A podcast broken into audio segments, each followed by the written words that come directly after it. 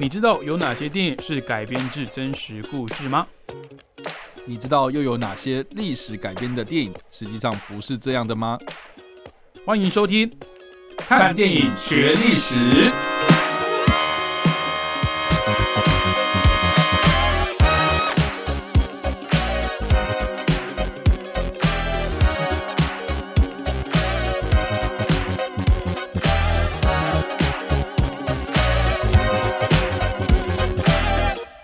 位听众朋友，大家好，欢迎收听《看电影学历史》，我是主持人伟杰。我是主持人叉叉 Y。好，那今天呢，我们要来介绍一位享誉国际的演员哦，在一九六三年十月十号出生的梅艳芳。那一九六三年，其实她如果哦，如果我 OK 有人还不知道的话，其实梅艳芳女士已经呃因为生生病的关系已经过世了，已经离开我们了。那一九六三年，其实如果活到现在的话，也不过也也大概六十岁了，五十几岁、六十岁。其实我觉得刚好六十岁啊，今年二零二三的嘛。哎、对嘛，一九六三，所以我觉得以 六十岁这个年纪来讲，对演员来说还不是一个瓶颈的的一个年纪。不过、嗯不过对女演员好像比较苛刻一点，对不对？哎、还是有年长的，是，但是对啊，但是我就这样问你嘛，你举前十大上了年纪的嗯，演员，我相信十个里面可能有七个八个是男生，对吧？真的吗？因为我觉得哎、你这样讲，我好像突然才意识到这件事情。因为因为女生就是，嗯我也觉得这是一个时代变迁的，哎、应该说时代变迁之后才让我们感受到这个陋习。因为以前对女明星的这种印象，就是她们必须要呃，可能长得很漂亮啦，身材很好啦，然后就是讲的比较不政治正确一点，就是在那边当花瓶。嗯但是其实很多女演员她们的呃诠释方法啦，这个演技啊，其实是非常值得让他们一直待在大荧幕上面的。嗯，但是很多女演员好像是年纪到了一定的程度之后，就不会再有很多大荧幕的作品，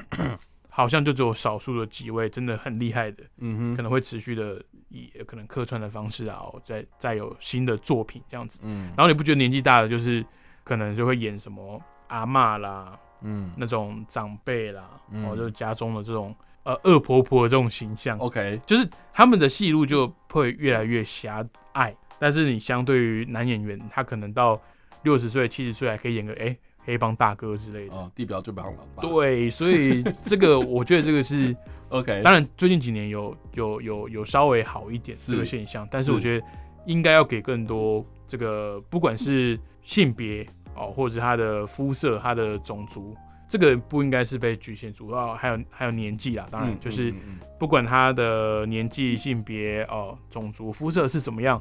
如果他可以在大荧幕上表现好的话，哦，那就应该要值得哦一个一个演出的机会这样子。嗯那其实现在美国在进行这个他们的演艺圈的一个大罢工嘛，包含这个在前线的演员，还有在幕后的这些编剧啊、工作人员等等，是全部一起的大罢工哦。那到我们节目录制的这个时间呢，他们还是持续的在进行协商当中，都还没有结束哦。那也导致很多的这个电影的制作的时间哦都被暂停了这样子，所以他们其实也正在争取许多权益哦，不只是薪资上的，还有在各个族群哦，尤其是少数族群，他们在这个大的行业里面呢，他们的演出的机会，他们的工作的机会啦。好，那我们今天要介绍这个梅艳芳，我刚刚提到年纪的原因，是因为我我我今年三十岁，如果在比我年轻一点的，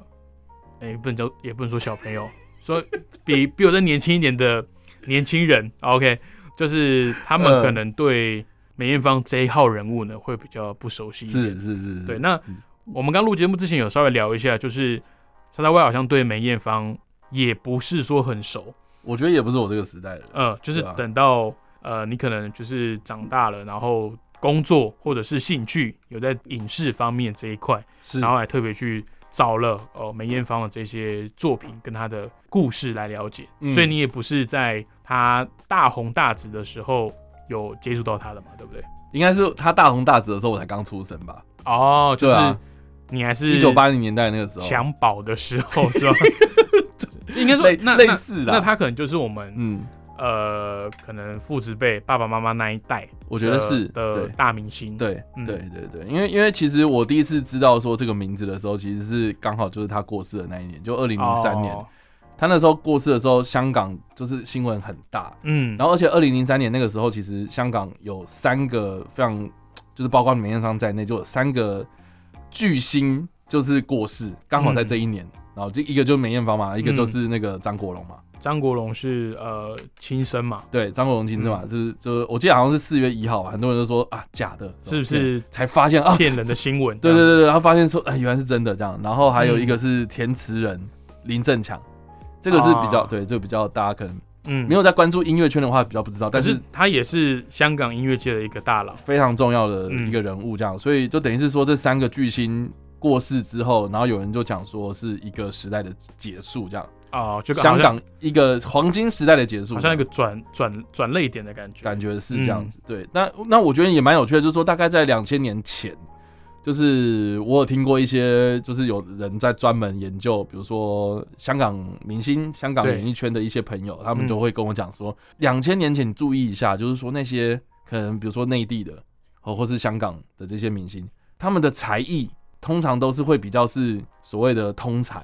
就是说你要会唱歌，你又要会演戏，你要会舞台，你要会主持，你要会综艺这样子，所以变成是好像是这样，很全能这样子，所以你会看过啊。刘德华他会唱歌，然后他也会演戏。嗯，可是后来就是在两千年之后，你就会看到有些人就是专门演戏，有人专门唱歌，有人专门对，就是会比较是专精的这样。对，所以我觉得这个也是可能，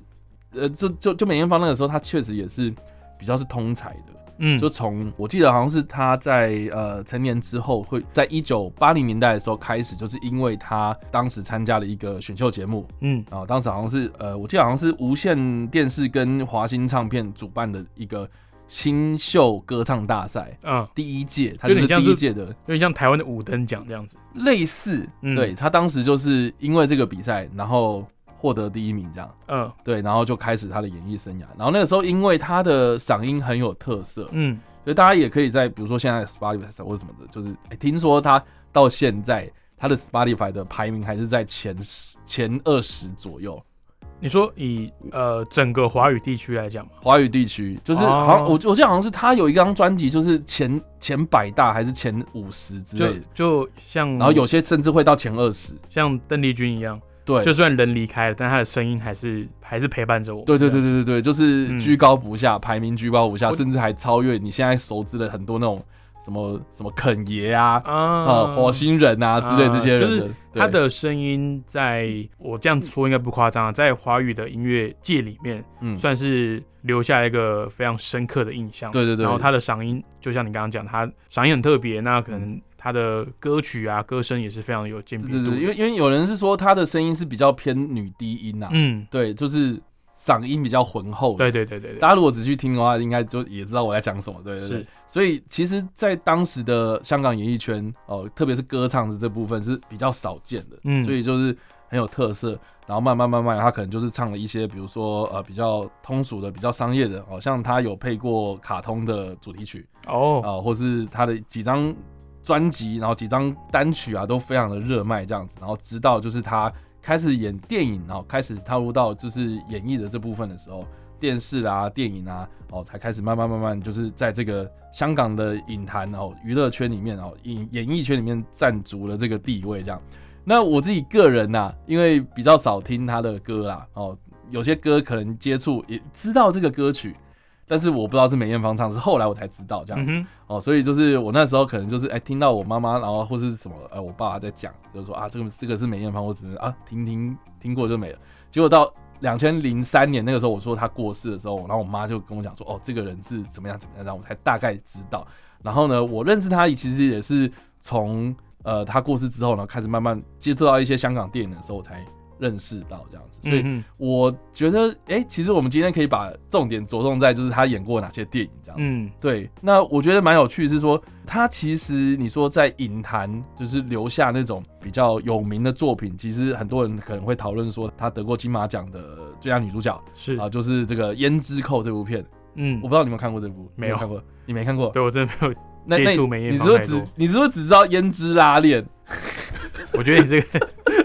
你这样你这样我难接下去。就是就是有很多港片会拿这个胭脂扣的一些梗，然后来恶搞之类，然后就有那个胭脂拉链啊。周星驰是不是有有开过他最佳损友？哎，周周星驰跟他很好啊。对啊对啊，对，他也有演过周星驰的电影啊。应该说，嗯，那个时候呃，我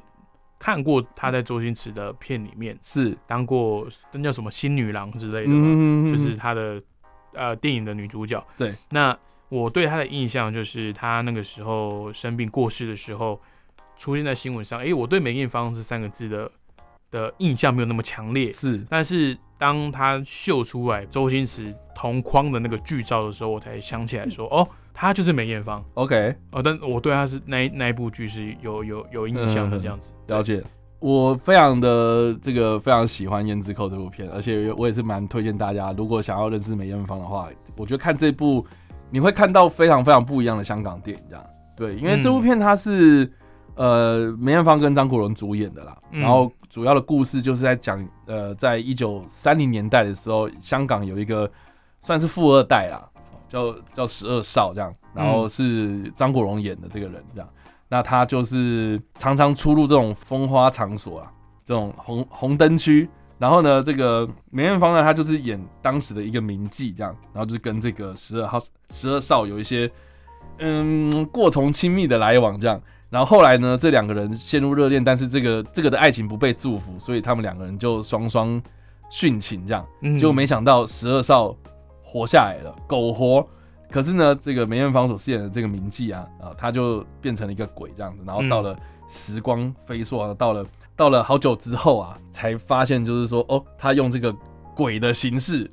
鬼的形式回到了这个人间，然后要去找这个还在世的十二少这样。嗯哼，啊，因为他他们在殉情之前有记住了一个密码，这样，所以他们就是透过这个密码要去找寻说这个十二少到底跑去哪里这样。嗯，对，我觉得这部片很神奇的是说，我觉得这个剧情很拔辣，你这样听就觉得很拔辣，穿越剧一样，哪怕以二十年前的标准来讲都。对，都 都有点拔辣，拔辣。然后，然后，而且，呃，这部片老实说，我看完之后，其实我一直在想说，你到底想表达什么？这样，嗯，对，就是穿越时空啊，还是什么人鬼恋啊，还是什么的，就不知道。可是后来，我就看到有一些人的分享是说，其实他有点另类的在说明，就是香港的辉煌到没落，这样，就是一个时代的。对一个时代的变迁。结束，而且他最后面呃啊，我我不爆雷，但是他最后面找到十二少的时候，其实他是在一个片场里面找到，然后这个片场是有点有点就是他是在做跑龙套这样子，嗯，对，你说那个男男十二少，对，最后面发现说啊他是跑跑龙套，然后是在这个片场里面苟活这样子，可是他又是没有就是有志男生这样子啊，对，然后但是他以前是一个呼风唤雨的一个富二代这样，对。对，所以有有人就说这个其实是代表的，就是香港的没落，香港过去的繁华已经不在这样。但这部片如果你仔细去看一下，就是说它的幕后制作，目前幕后都非常精彩。当然，目前就是这个梅艳芳跟张国荣两个人本身，他们就是好哥们这样子。嗯，对。然后呃，他们演这部戏其实就有很多的票房号召力啊。那另外一个票房号召力是谁呢？其实就是成龙。哦，这部片的监制是成龙。然后成龙其实也有跟梅艳芳合作过《红番区》这部片，啊哈，对，然后那个时候其实也有很多这种，就是这这个这个后来的合作这样子，所以其实成龙跟梅艳芳是有很好的私交，嗯，对。然后呢，这个梅梅艳芳为什么跟张国荣很好？其实是因为他们大致上是同一个时间。出道的，嗯，然后他们两个人有点像是姐弟关系，但没有血缘关系啊，但是就是有点像是说啊啊，他会叫我姐姐，然后我会叫他弟弟，这样就是有点像是这样称兄道弟。然后也是因为这个样子，梅艳芳除了是跟张国荣有友好的关系之外，她其实在这个演艺圈也有广广结善缘啦。然后，就是在这个演艺圈里面呢，被很多人尊称说她是大姐头，是她是香港大姐大，嗯，就是哎，这个很有影响力的一个人。好，那回到《胭脂扣》，他其实原本一开始这个呃导演叫做关锦鹏啊，他原本要找这个梅艳芳演戏的时候，梅艳芳是不答应的。为什么不答应？是因为他们两个人当时所属的公司是不一样的，所属的电影公司跟所属的经纪公司是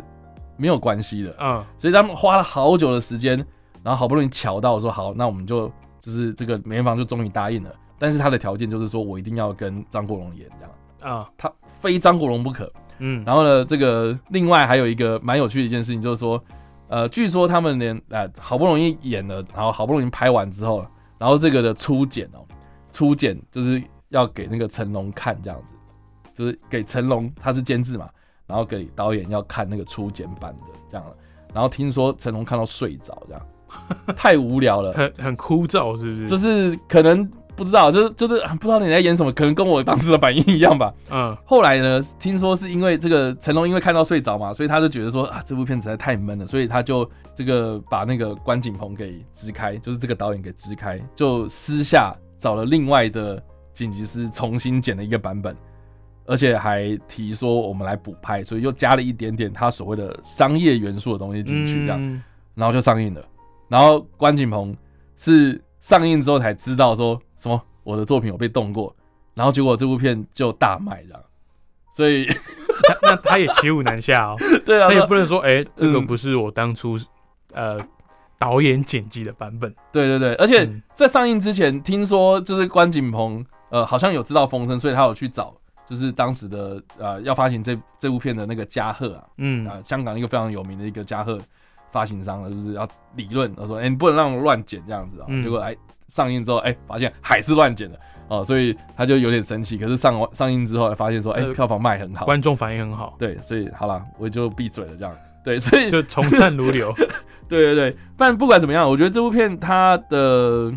故事啦，它的它它的故事，其实就像我们刚刚说嘛，除了是这个香港的风华不再之外啊。我自己是觉得它，呃，它也有一些我觉得过去香港电影没有看过的一些壮举哦，比如说，你你如果要拍一个人鬼恋，好，或是有关鬼怪的东西的话，超现实的东西、超自然的东西，以前呢，我们可能会把那个气氛弄得非常非常的阴沉啊，就是打个什么绿光，对对对，然后阴森嘛，啊，然后鬼这种东西就是邪恶嘛，对对，所以要呃邪不胜正，所以要打鬼，所以鬼这种比较是反派人物这样。可是在这部片里面，他把鬼的形象弄的是比较，好像是哎唯美凄美的那种那种爱情故事，然后调性非常不同，有点像《倩女幽魂》那种感觉。对，但是《倩女幽魂》你还是觉得说哦，这有点阴森嘛。对，因为毕竟它有其他的的鬼怪，就不止女主角而已。对对对。但是这一部由梅艳芳所诠释的这位女鬼，就是相对有气质嘛，我也不知道该。这该怎么？我觉得相对之下，相较之下，会让大家觉得说，哦，你是在拍一个不同于以往的鬼片。应该说你是亡人，但是你不算是该怎么讲？就是对我们以前我们对鬼的那个形象，对对对对对对，就我可能有未了心愿，然后你舍不得，你来找我，对，但是你不是来，比如说来吓我，或是来谋财害命之类的。对对对对，所以所以其实我在看这个胭脂扣的时候，我是觉得说，哎。我原本是抱持着一个，我好像要看一个什么恐怖惊悚电影。哦，真的吗？你那个时候，我原本一开始还以为是这样，还是行销包装让你？因为有人说是人鬼恋嘛，我就以为是，哎，好像是那样。可是后来才发现说，哎，好像他也不是完完全全在讲人鬼，他其实是在讲，就是这个这个这个亡人啊，已故之人他回来找人的过程，所以不是人鬼恋，你懂吗？是不是比较像西方电影来讲那种第六感生死恋这样子？哦，有一点就是他也是过世的人，但是他不是那种会让你觉得呃灵异的那种片。对，所以你知道说，呃，当然我们现在看到说有类似的故事啊或者什么的话，好像很常见。嗯，但是你要想看那个时候是一九八七年了，就是大概一九八零年代末了，二二三十年前。对，就有这样子的一个故事，很特别这样。所以你你想想看哦，如果放到现在的一些香港电影，嗯，老实讲，我觉得做不出这么多的突破，嗯，然后尤其是你像，好，我们说监制成龙啊，成龙他他大概九零年代、两千年哦八零年代那个时候不是也是很红嘛，对，啊，拍了很多那种功夫电影，然后大家也觉得很好笑，是一个也可能过去功夫电影会让大家觉得说啊很认真在打戏，可是它是融合了喜剧元素在里面，对对对对。对，可是现在你会很少看到有。类似像成龙或是梅艳芳下一个世代的一个壮举的人很少了嘛？就就像，对你你要我举一个，嗯，你不要说这十年了，嗯，从两千年到现在这二十年，载至比如说香港电影或者是台湾电影，或者是这个这个华语电影这个市场，的一个代表性的人物，好像就很少啊。你真的要我想，我就想到国片的王静。你不觉得王静？你不觉得王静已经就是好像每部国片都有他的影子吗？我我懂，就像就像就像每一个什么影集都已经要找吴康仁之类的 之类的，是没有别人是不是啊？有时候就是我已经错乱，就是因为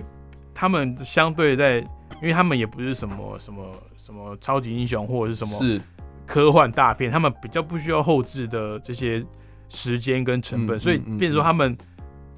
那个档期其实很快，是一年。人家说拍电影可能一年接个一部两部很厉害的，他们可能一年影集加电影加起来可以五六七八部这样子。所以我觉得他们出现的这个，变成说以量取胜啊。他们不是说哦，像你说成龙或梅艳芳，他们是代表性人物，然后他们每一次出来的都步步精彩，作品都是有某一些的突破，或是有某一些的让人为之称道的地方。对啊，但是现在就是哦，想看到你而已。对，所以我觉得你你有名是因为我常看到你而已，就是你当然你红嘛，你你你的戏越多，你的片越多，那当然也不能怪你。但是我觉得现在可能在不管是题材上啦，或者是呃角色的诠释方法上面，或甚至是拍摄的方式上面，好像比较没有像以前就是那种大破大立，就是我随便一部电影出来啊，也不能说随便了，就是。这些精心制作的，不管是幕前幕后这些团队的用心，我们是感受得到的。对啊，对啊？所以其实我觉得这个也是看看梅艳芳，也是看看那个时代啦，对吧？那我我觉得我们今天就是当然啦，除了是推荐这个胭脂扣之外，我觉得可以推荐一个，就是大家可能就是觉得说啊，超外每次都推老片啊，很无聊啦。呃，我们来推荐一个，就是最近才上映的一个，这个也是我呃觉得，如果你真的是不认识梅艳芳。呃，非常非常推荐这部片，然后可以让他这一部入门，从对可以入门这样，那就是梅艳芳这部片，它的片名片名就叫梅艳芳，对，它是二零二一年的电影。哦，二零二一年就是那个时候疫情的时候上映的，然后他就是找了另外一个女生，然后来演梅艳芳，然后她这个这个女星是一个新人这样，嗯，非常非常厉害哦，我说我是就呃，她跟我讲说她第一次演戏，我觉得很很惊讶这样。对，那这个这个女星叫做王丹妮，这样。那这个王丹妮其实是香港的一个模特出身的一个女星，这样子。嗯。然后她也是因为演了这部片之后，有获得当时香港金像奖的最佳新演员，这样。啊哈。对对。然后当然啦，里面有很多这种很有名的配角，像比如说古天乐啊、杨千嬅啊、杨佑宁啊等等这些人，这样子。那这部片它就是把梅艳芳她发迹，然后到她过世这样子。呃，完整的这一生全部都记录下来，然后包括他的演艺生涯是怎么样开始的，然后他演了哪些片子，然后他唱哪些歌，哦，里面的那个音乐啊什么的都非常非常经典。所以你知道我那时候在看试片的时候啊，我我我觉得那个片商很用心啊，就找了很多那种我觉得老一辈的影迷们、歌迷们，甚至还有那种后援会，然后一起就是直接在这个电影院里面，然后看这部片子，然后。场面我觉得还蛮有趣的，就是说，因为里面他会提到一些可能香港当时八零年代、九零年代非常非常厉害的一些呃，比如说音乐经纪人啊，就是你要知道说香港音乐圈的一些内幕了，你才会知道一些人物，嗯，然后他在里面就是会有点像彩蛋这样子，哇，大家你懂这个名字一出来，啊，大家都惊呼这样子，然后那时候我就跟我哦，就是现在我老婆啦，对，那当时还是女朋友，然后那时候就是看这部片的时候，我们就觉得哇。很有趣，因为他们在惊呼的时候，我们完全无感，这样啊哈，对。然后后来我们去查的时候才知道，说哦，原来他讲的那些人就是什么什么人这样子。所以我觉得这部片它，嗯，它引发了我们两个人的兴趣，就是说哦，这部片它介绍了那个时代哦，香港为什么这个演艺圈能够啊有在这个华语圈啊的华华人圈啊这么有影响力哦，这个对。然后梅艳芳就是一个非常代表性的人物，这样，所以我非常推荐大家可以去看这样。其实我们现在讲港片啊，我相信哪怕是现在的小朋友，就是可能国中、高中，嗯嗯嗯，这些年轻人、这些学生，他们对一些港片啊，这些经典的一些台词啊、对白啊、人物啊，我很讶异，是他们竟然连像什么《古惑仔》啦，或者是周星驰比较早期的什么《逃学威龙》啊，这些这些比较早期的，应该是我小时候的那种电影。他们还是那种台词可以倒背如流，我真的觉得非常厉害。那现在可能家里面哦，我老家还有第四台，我现在主要我自己住的地方，我都是用那个网络嘛？串流，串流，对对对，那可能就你除非刻意去看，呃，才会接触到这些电影。对，但是第四台有一个魅力，就是节目表示他安排嘛，他放什么电影就看什么嘛。那我觉得港片的一个很特别的韵味就在于说，你不管从哪一个点切进去，嗯，你都可以无缝接轨，哪怕你已经看过了，哪怕你已经知道他会接下来会发生什么事情，你还是可以再沉浸在那些呃故事里面，再沉浸在那些角色跟对白跟那些剧情当中，就是你不会因为说我已经被暴雷了，我已经看过了。你就不会想再看一次，是他的那个该怎么讲，重复欣赏度很高。我觉得就是你在看重播，你看周星驰的电影，你再看个十遍一百遍，嗯，你还是会停下来看某个桥段。我觉得这个就是早期啦。我们想说早期，可能就是因为现在的香港电影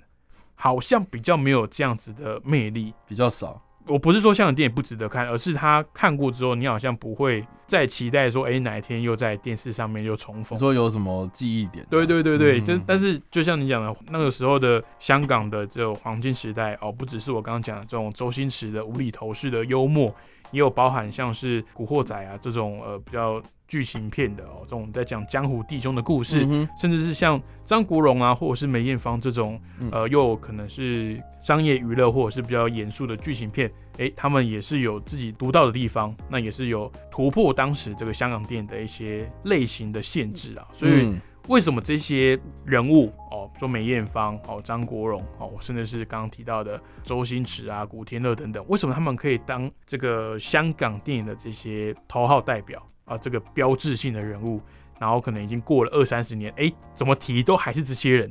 我觉得那个时候的电影，那个时期的一些制片的环境哦，是可以值得我们再去回味的。哪怕他可能离你的年代有点久远，你可能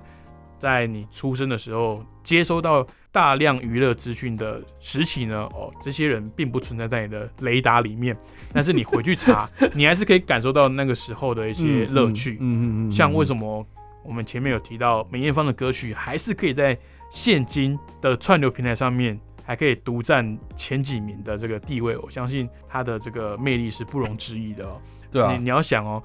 这个串流这个技术跟这个概念，在她的生前是还没有被发明。对啊，他们那个时候还是所谓的录音带，甚至在晚一点点才会有所谓的 CD 的出现。嗯，对吧？他。他的作品跟他的这个表演的功力呢，他留下来的这些东西呢，甚至已经转换了另外一个科技，转换成另外一种平台跟媒介，继续传散到下一代的人的心中。那也不会因为时代变了，他的作品呢就黯然失色哦，还是有非常多的人喜欢哦，去透过歌曲或是透过他的电影作品呢来去回忆。来去追思她哦。好，那我们今天介绍的人物呢，就是香港的传奇女演员梅艳芳，在一九六三年十月十号出生。那非常不幸的，在二零零三年的十二月三十号的时候，因为生病的关系哦，离开了我们。但是还留下了非常多的好听的歌曲哦，跟非常经典的电影作品。